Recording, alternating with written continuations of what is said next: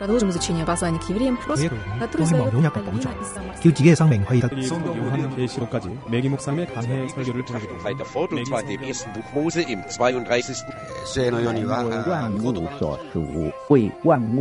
¿Quién sabe cuántos idiomas hay en el mundo? Todos ellos tienen sus códigos y símbolos y muchas veces con sentidos totalmente opuestos.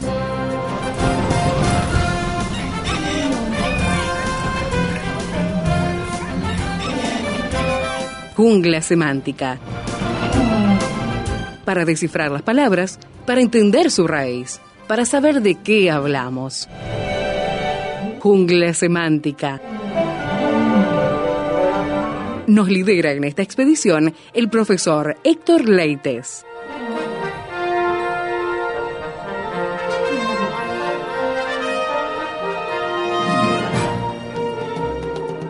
La jungla semántica nos vuelve a llevar a Primera de Pedro, el capítulo 5. Bienvenido Héctor, gracias por acompañarnos nuevamente. ¿Qué tal Esteban? ¿Qué tal amigos? Queremos saludar a la linda audiencia hoy en Imágenes Verbales, Jungla Semántica, en un versículo impresionantemente profundo, Esteban, porque hoy vamos a estar en Primera de Pedro capítulo 5, versículo 7.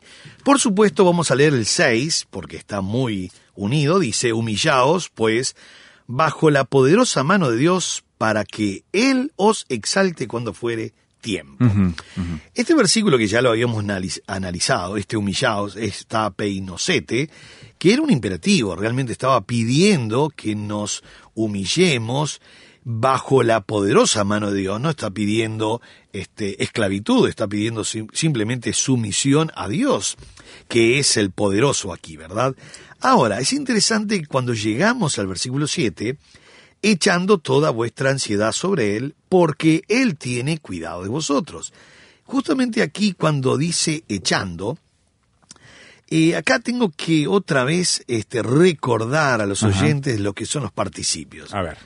Porque esto es un participio aoristo, activo, nominativo, plural masculino. Seis cosas. Ah, la tiene. fresca. Sí. A, a ver, reiterame de vuelta cómo es. Participio. Es aoristo. Ahora después voy a explicar bien esto, ¿no? Es un participio aoristo, activo, está en un adjetivo que es nominativo, plural masculino. Bueno, ¿qué quiere decir todo esto? Vamos a recordar. Cuando nosotros hablamos de un participio, en el griego estamos hablando de un modo. El modo del participio indica el movimiento, el avance de una acción. Pero enseguida es aoristo, es participio aoristo. Ahora, cuando hablamos de aoristo, no hablamos de modo, hablamos de tiempo. De tiempo. El tiempo aoristo es un tiempo puntual. Ahora, ¿qué quiere decir todo esto? Que hubo un movimiento, una actitud o un proceso hasta un tiempo que es puntual, que es el aoristo. Muy bien, entonces tenemos participio, aoristo, activo.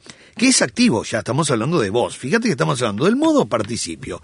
Tiempo, aoristo, la voz activa. Nosotros tenemos voz activa y voz pasiva. El griego tiene voz media. en este caso es voz activa. Entiendo. ¿Qué quiere decir voz activa? El sujeto es el que ejecuta la acción.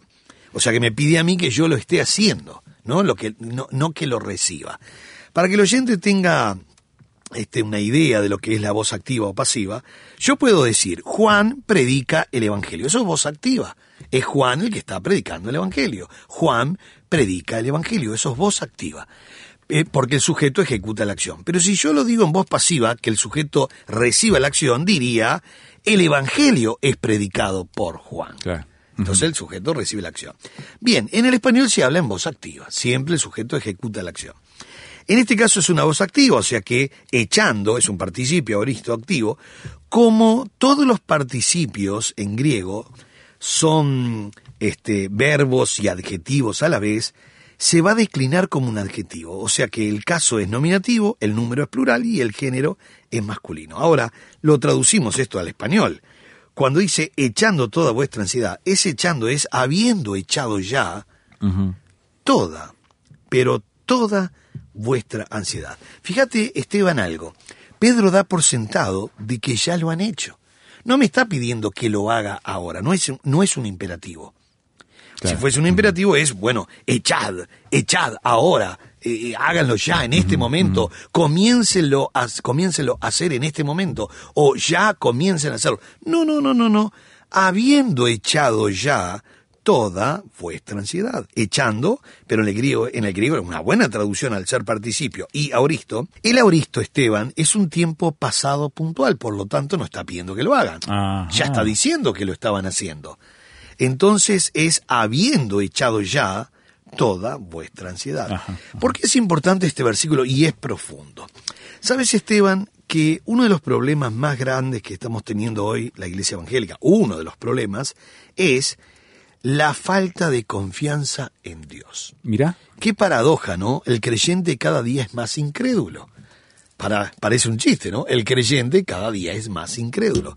¿Cuál es la razón? No estamos confiando en quien nos ha pedido que confiemos. Cuando él dice echando, que es habiendo ya echado o habiendo echado ya por encima, este, eh, encima de él toda mi ansiedad, ahora voy a analizar un poquitito qué es ansiedad en el griego, pero me está pidiendo que sí o sí yo ya tuve que haberlo hecho. Tal vez hay alguien que hoy está escuchando y todavía sigue cargando con los problemas. Ajá. Bueno, la Biblia dice, señores, por favor, ya háganlo de una vez, confíen en Dios, entreguen todas las cargas, las ansiedades, los problemas, las dificultades, eh, los problemas de escasez, los problemas económicos, los problemas laborales, familiares, psíquicos, eh, toda clase de problema, por favor, entrégueselo al Señor. Esteban, el cristiano está pasando por demasiado tiempo el problema sin encontrar el verdadero alivio que es en Cristo Jesús. O sea que vive ansioso y angustiado. Y angustiado. preocupado. Y cuando consiguió la plata se, se va a preocupar porque se le despintó una pared. Y cuando está ansioso por la pared y logró pintar la pared, resulta que ya pasó un año y se quedó sin plata. O sea, se le agujereó el zapato. Y cuando pudo comprar zapatos nuevos, que vivió ansioso hasta ahí, resulta que ya pasó un año, consiguió el par de zapatos, el par de zapatos es lindo, es bonito, pero ya pasó un año y volvió a entrar humedad en el invierno otra vez. Entonces uno dice, ¿y hasta cuándo estará con ansiedad, no durmiendo, preocupado, amargado, trabajando toda su vida, después se jubila y sigue amargado porque no le alcanza el dinero o porque ahora extraña a los compañeros de trabajo y porque ahora tiene un problema eh, psicológico, emocional de que no tiene eh, sus amigos y perdió? Entonces uno dice, pero ¿hasta cuándo? Entonces no hay cuerpo que aguante, la Biblia así lo dice. La Biblia me dice que yo tengo que descansar. Fue la primera invitación que me hizo Cristo cuando vine. Y es la primera invitación que nos hace Cristo a todos. Todos aquellos que estén trabajados y cargados, vengan a mí y yo los voy a hacer descansar. Esto no quiere decir una, eh, una amplitud al, al, al ocio. No, no, no, simplemente el cansancio emocional. Por ahí yo puedo estar cansado físicamente porque trabajé muchas horas, pero eso se recupera con sueño, buena alimentación y se terminó. El problema es el cansancio emocional. Y acá lo que está diciendo justamente es, habiendo echado ya o echando toda vuestra ansiedad. Entonces, primero que dice toda, la palabra al, des- al- ser en el griego paz de panta. Panta, de ahí sale la palabra panteísmo, que todo es Dios. Sí, sí, sí. Bueno, al ser panta no excluye ninguna. Entonces uno dice, pero ¿cómo? ¿Cómo que todo? ¿Qué es todo? Porque a veces en una clase uno pregunta, ¿qué es todo? Y todo el mundo responde, bueno, todo es todo. No, todo no eh, quiere decir no excluye a, A nada. nada, ni a nadie. Entonces acá dice, echando toda, toda vuestra ansiedad, toda no excluye ninguna. Quiere decir que problemas emocionales, sentimentales, físicos, económicos, cualquier clase de problema que me esté quitando la tranquilidad, el gozo del Señor. No nos olvidemos, Esteban y querido amigo, que tener gozo no es ausencia de problemas. Claro. Tener gozo es presencia de Cristo y de confianza en Él. Porque podemos estar llenos de problemas, como dijo Pablo, estamos llenos de problemas, pero no estamos abandonados ni tirados en el piso, seguimos avanzando. Pablo era una persona que estaba realmente llena de problemas, pero él siempre estaba confiando en Dios. Y esa es la primera invitación que nos ha hecho el Señor. Todos aquellos que estén trabajados y cargados, vengan a mí que yo los voy a hacer descansar y lleven mi yugo. Ahí está la clave. El llevar el yugo no es estar eh, esclavizado, es estar guiados. El yugo lo que hace es unirme a Cristo y eh, ser guiados por Él. Entonces Él avanza y yo avanzo, estoy en el mismo yugo, que es el palo que se le ponía en el cuello de los bueyes. Entonces dice ahora, echando toda vuestra ansiedad sobre Él. Cuando hablamos de ansiedad, aquí el tema es muy amplio. La palabra es merimna. Así como suena, merimna. La palabra merimna, que es ansiedad, que es la palabra griega, merimna, aparece muchas veces. Lo recordamos allí cuando Jesús está en aquella este, metáfora del sembrador y dice, el que fue sembrado entre, espinos, este es el que oye la palabra, pero el afán de este siglo y el engaño de las riquezas ahogan la palabra y se hace infructuosa.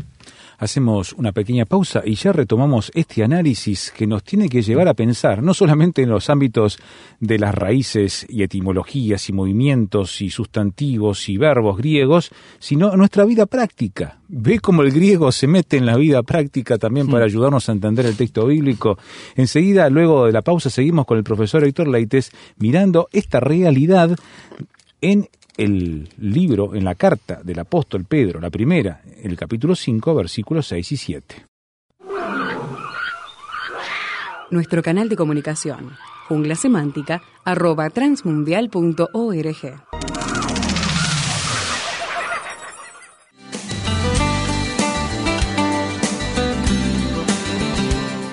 Prepárese con el Seminario Bíblico de Fe, enseñando con excelencia para un servicio eficaz. Seminario Bíblico de Fe. Por informes, llame al 2 902 9089 2 902 9089.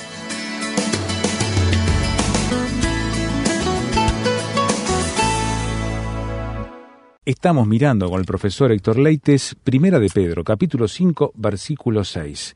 Estábamos hablando de preocupaciones, de ansiedades y qué hacer con ellas, dónde poner toda esa carga que estamos acumulando, Héctor. Sí, exactamente. El versículo 7 estamos aquí echando. Ahora es interesante Esteban algo, ¿no? Él había dicho, habiendo echado ya por encima de Dios, de Cristo, toda, toda, toda, quiere decir no excluye ninguna ansiedad, merimna. La palabra merimna, que quiere la traducción al español de merimna, muchas veces es afán, ansiedad, preocupación. Se usa muchas veces, y se usa la palabra merimna en Mateo 13, 22, que dice, y el que fue sembrado entre espinos, este es el que oye la palabra, pero el afán de este siglo, y el engaño de las riquezas ahogan la palabra, qué interesante eh, eh, este concepto, ahogan la palabra y se hace infructuosa. Y uno se haría la pregunta, pero la palabra de Dios no es poder para salvación. Sí, por supuesto, la palabra de Dios tiene poder.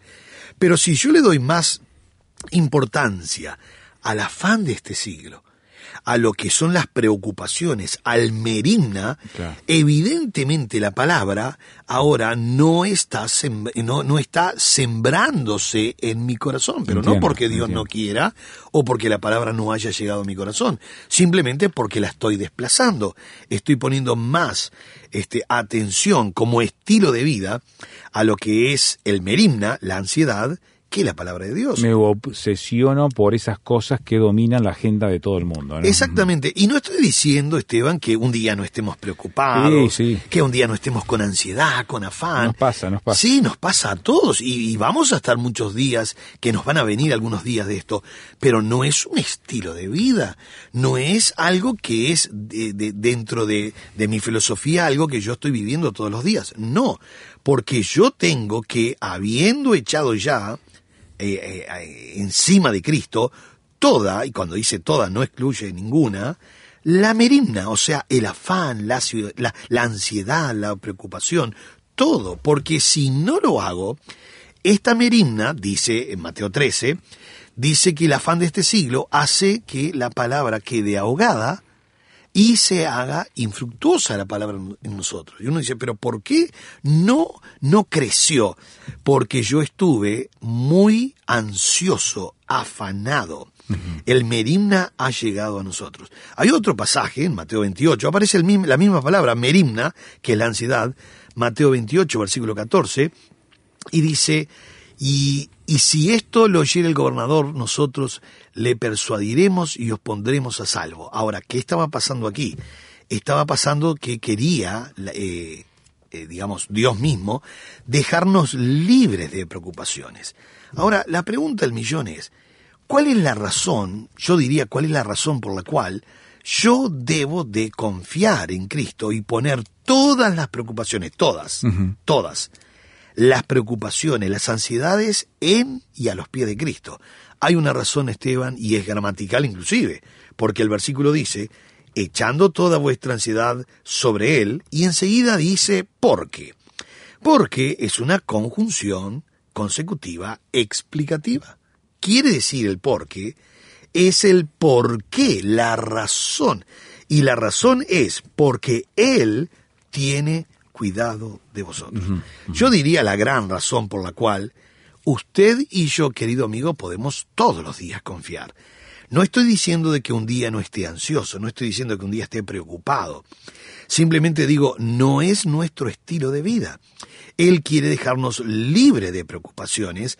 Él quiere que nosotros entreguemos todas nuestras este, ansiedades ya sobre Él. Ahora, ¿la razón cuál es? Para mí, la gran razón él tiene cuidado. La palabra cuidado en el griego es melei. Melei es un cuidado providencial, es Dios el que siempre está cuidándonos. Para colmo, el verbo, melei, está en un presente del indicativo activo. Todos los verbos que estén en presente, indicativo activo, pero en presente en el griego, indica un cuidado, en este caso, un cuidado providencial continuo, porque es un presente continuo lineal. Cuando él dice él tiene, no dice él tuvo o él tendrá. O él tendría. No, no, o él ha tenido. No, no, no, no, no. No es él ha tenido, él tiene, cuidado.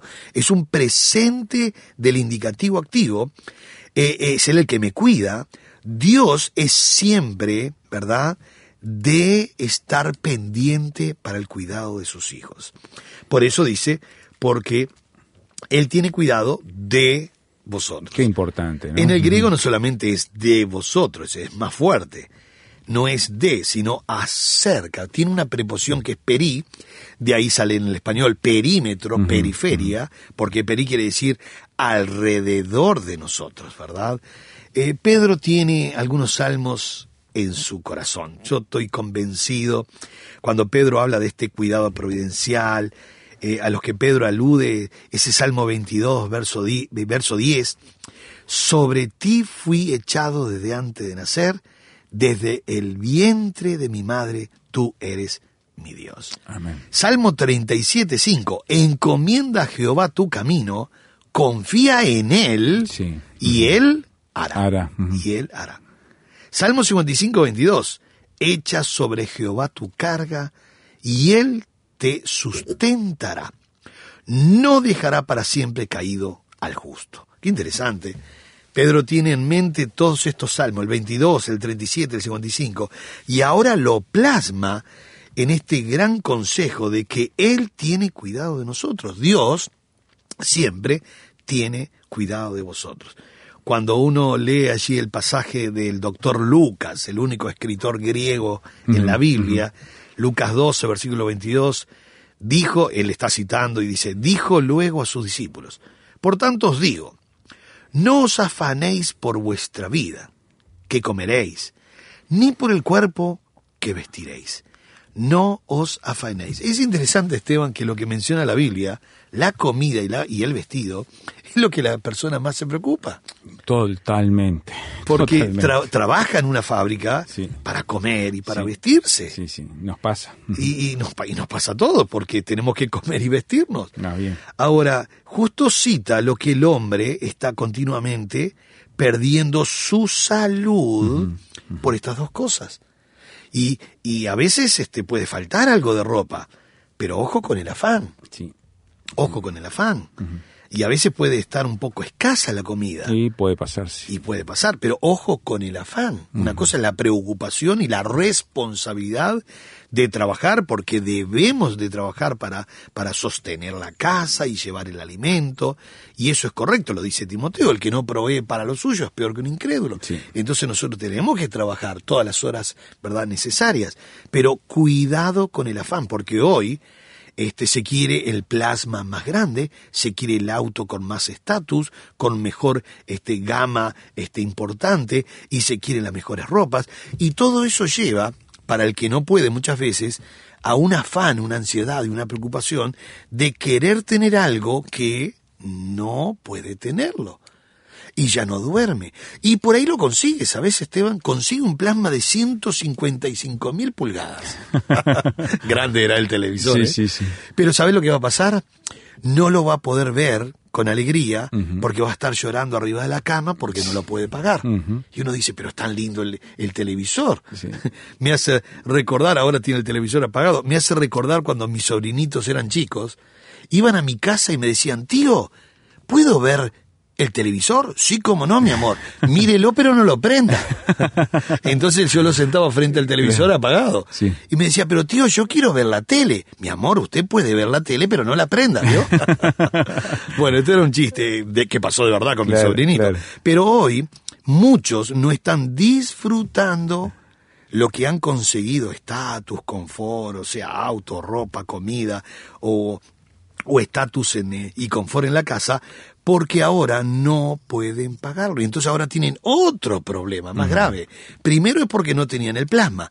Y ahora porque no pueden verlo con felicidad el plasma porque tienen que pagarlo y no pueden. Entonces, otra vez el Señor dice, por favor, echando, echando toda vuestra ansiedad sobre Él, porque Él tiene cuidado de vosotros. Es lindo esto, y Pablo les escribió a los filipenses, por nada estéis Afanosos. afanosos. Filipenses 4.6, un clásico, por nada estéis afanosos, sino sean conocidas vuestras peticiones delante de Dios en toda oración y ruego, con acción, Acción de de, gracias. Con acción de gracias. hermosura. Mm. Hermoso, Señor, yo quisiera esto, pero si no puedo y tú no me lo das, está bien, Señor, yo no me voy a afanar. Por nada estéis afanosos. Ahora, qué interesante que dice por nada. Por nada, No, no. dice solamente por la ropa. Por nada estéis afanosos, sino sean conocidas vuestras peticiones. ¿Por qué dice esto Pablo? Porque cuando viene el afán, justamente ahí vienen los problemas. Entonces él dice, muchachos, antes de estar ansioso, el merimna, por favor, pueden contarle al Señor lo que están necesitando y lo que están este, precisando para el hogar en toda oración, ruego, con acción de gracia. La Biblia nos da siempre buenas recetas para el diario vivir. Y tenemos una muy buena fórmula, y quiero finalizar con esto, que justamente la buena fórmula es echando o habiendo echado ya toda, absolutamente toda la ansiedad sobre Cristo. Y la razón, y la razón, más que grande esta razón, porque Él tiene cuidado de usted y de mí. Dios le bendiga ricamente.